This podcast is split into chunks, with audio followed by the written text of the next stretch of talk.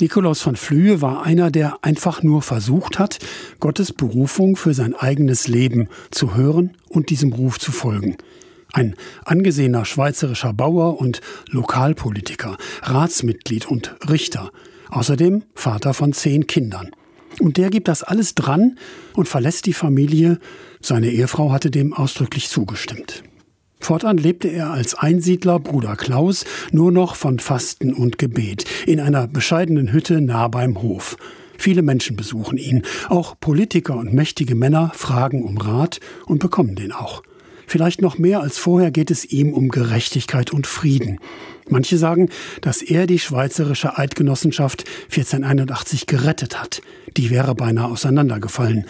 Was der Einsiedler der Versammlung geraten hat, ist bis heute geheim.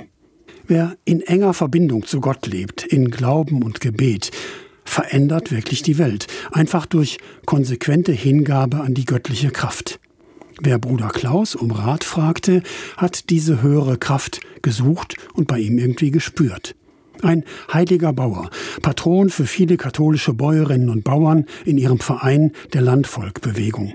Am Gedenktag heute erinnern die zugleich auch an Dorothee Wies, die Ehefrau und Mutter seiner Kinder.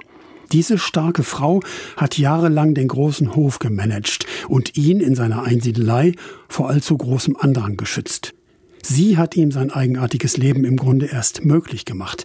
Ein heiliges Ehepaar, auch ohne dass die Kirche Dorothee ausdrücklich für heilig erklärt. Und, wie gesagt, Heilige verändern die Welt. Und wer sie zum Guten verändert, darf dann auch heilig genannt werden.